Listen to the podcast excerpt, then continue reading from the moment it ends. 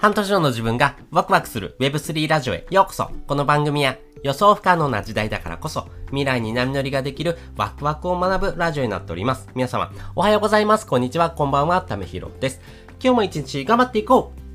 ということで今回はですね、消費的な NFT と投資的な NFT の違いとはというところで、えー、お話ししたいなというふうに思っております。皆さんですね、NFT を扱ってる方、えー、日本でですね、だいたい1万人に1人というふうなですね、えー、割合になってます。めちゃくちゃ希少なんですけども、そういう人がですね、えこれからのですね、時代の新しいものを作ってるというところがありますんで、ぜひですね、この新しいもの好きの方はですね、こちらの放送を聞いてもらうとですね、あ、なるほどほどってわかるポイントもですね、あるかと思いますんで、よかったら聞いてみてください。で今回ですね、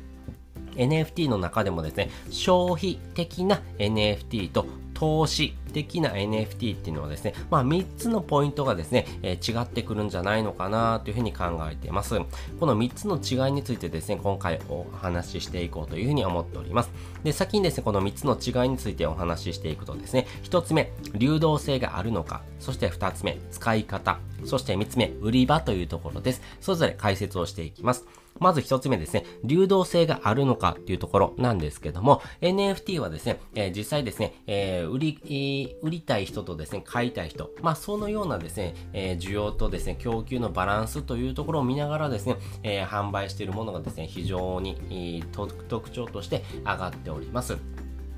で、NFT 自体はですね、非常にですね、高価になってますね。えー、非常に価値が高いというところがありますんで、えー、買いたい人がですね、たくさんいてもですね、売られてる商品が少ない。まあそういう風な形になってくるとですね、えー、おのずと商品の価値っていうのが上がっていきますんで、まあそういう風な形になってくるとですね、NFT 自体のですね、えー、まあ価値もですね、おのずと上がっていくというところがあります。なので、このですね、需要と供給のバランスっていうところをですね、見ながらですね、え、販売しているものが非常に多いというところころがあります。でもですね、この消費的な NFT とですね、投資的な NFT ではですね、この流動性にですね、大きな違いがあります。えー、特に消費的な NFT はですね、やっぱりプロジェクトがですね、えー、まあ、発売された当初はですね、ぐーんとですね、えーえー、売買されるんですけども、え、パタリとですね、1ヶ月、2ヶ月経つとですね、え、やり取りがですね、少なくなってですね、半年、1年ってなった時にはですね、このプロジェクトあったっけっていうふうにですね、言われるようなものになっているというところがあります。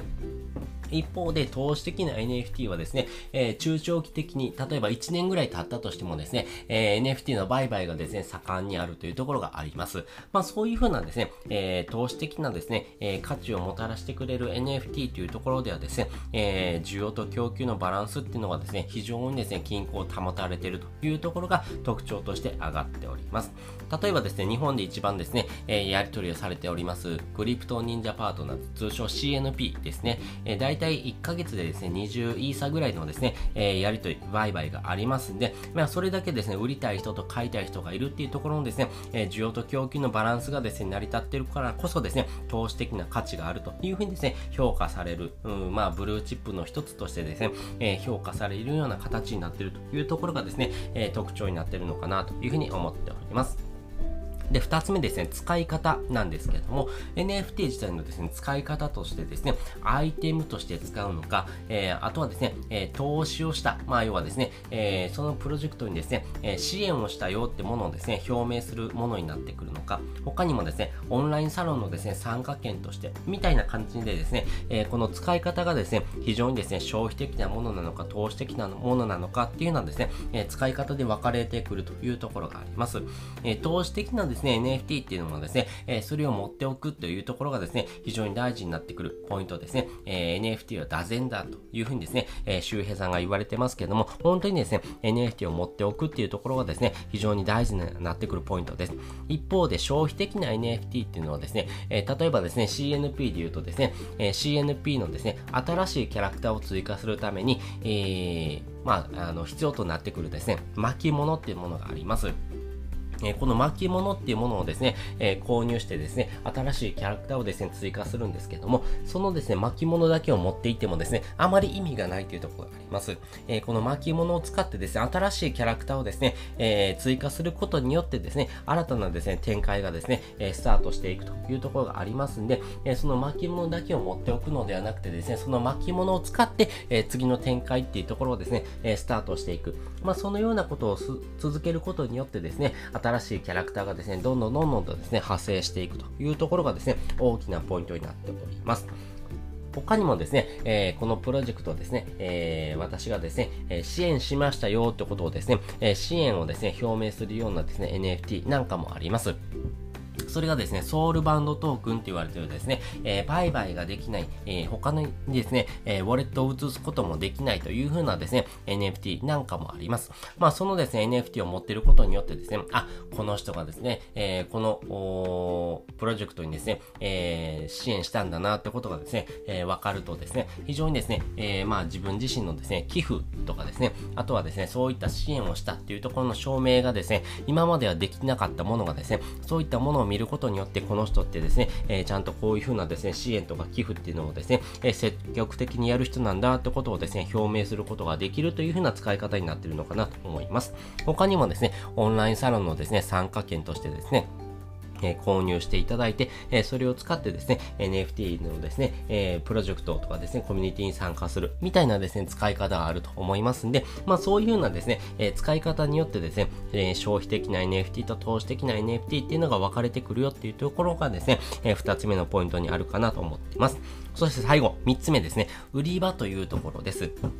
え基本的にですね、えー、消費的な NFT とですね、えー、投資的な NFT はですね、ちょっと売り場が変わってるなというふうに思っています。えー、デパートでもですね、1階にあるですね、えブランド品とですね、えやっぱり上の階にあるですね、えレストランではですね、えその、まあ何でしょう、売ってるものもそうですし、え誰に向けて売ってるのかっていうところもですね、やっぱり変わってくるんじゃないのかなと思います。えこのですね、売り場としてですね、投資的なですね、NFT を販売しているもので言うとですね、えあとはイーサリアム、あとはですね、ビットコイン版のですね、NFT っていうものがですね、え投資的な価値としてですね、え販売されているですね、NFT なのかなというふうに思ってます。このイーサリアムとかですね、ビットコインチェーンでですね、販売されているものっていうのはですね、世界中のですね、人がですね、えそのイーサとかですね、えビットコインを使ってですね、売買することができますんで、まあ、世界中の人に向けてですね、え投資的な価値をですね、提供することができるというふうなところがですね、売り場としての違いになってます。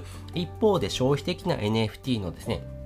売り場としては、例えばですね、LINENFT とかですね、楽天 NFT ってものがあります。えー、日本の中でもですね、その楽天とかですね、LINE を使っているユーザーに、えー、向けたですね、えー、プロジェクトというところがありますんで、えそのですね、ユーザーの中でもですね、この LINE を使ってですね、えその LINE の中の NFT として、え売買をしてもらうというところがあります。なので、世界的に向けたですね、プロジェクトではなくてですね、えその日本の中でも LINE を使っている人の中でですね、え売買がされるというふうなですね、えー、ミミニマムなですね、えー、消費的なですね、えー、売り場というところもあります。なので、この売り場を分けることによってですね、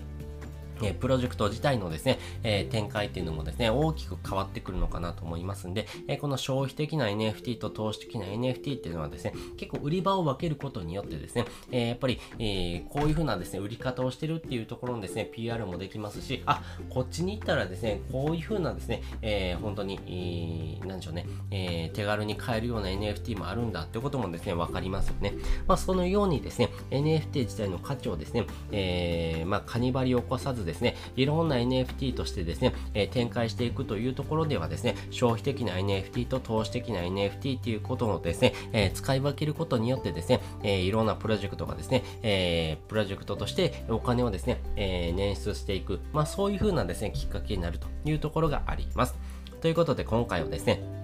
え消費的な NFT と投資的な NFT3 つの違いとはっていうテーマでお話をさせていただきました。そして本日の合わせて聞きたいです。本日の合わせて聞きたいはですね、2023年版 NFT の現在地とはっていうテーマのリンクを載せております。皆さんですね、NFT は今どのような状況なのか、そして今後ですね、どのように展開していくのか、まあ今後の展望も含まれてですね、お話をしておりますんで、よかったらですね、こちらの放送を聞いてもらうとですね、より深く理解ができるのかなというふうに思っており。ます。ということで、本日もですね、お聴きいただきましてありがとうございました。また次回もですね、よかったら聞いてみてください。それじゃ、またね。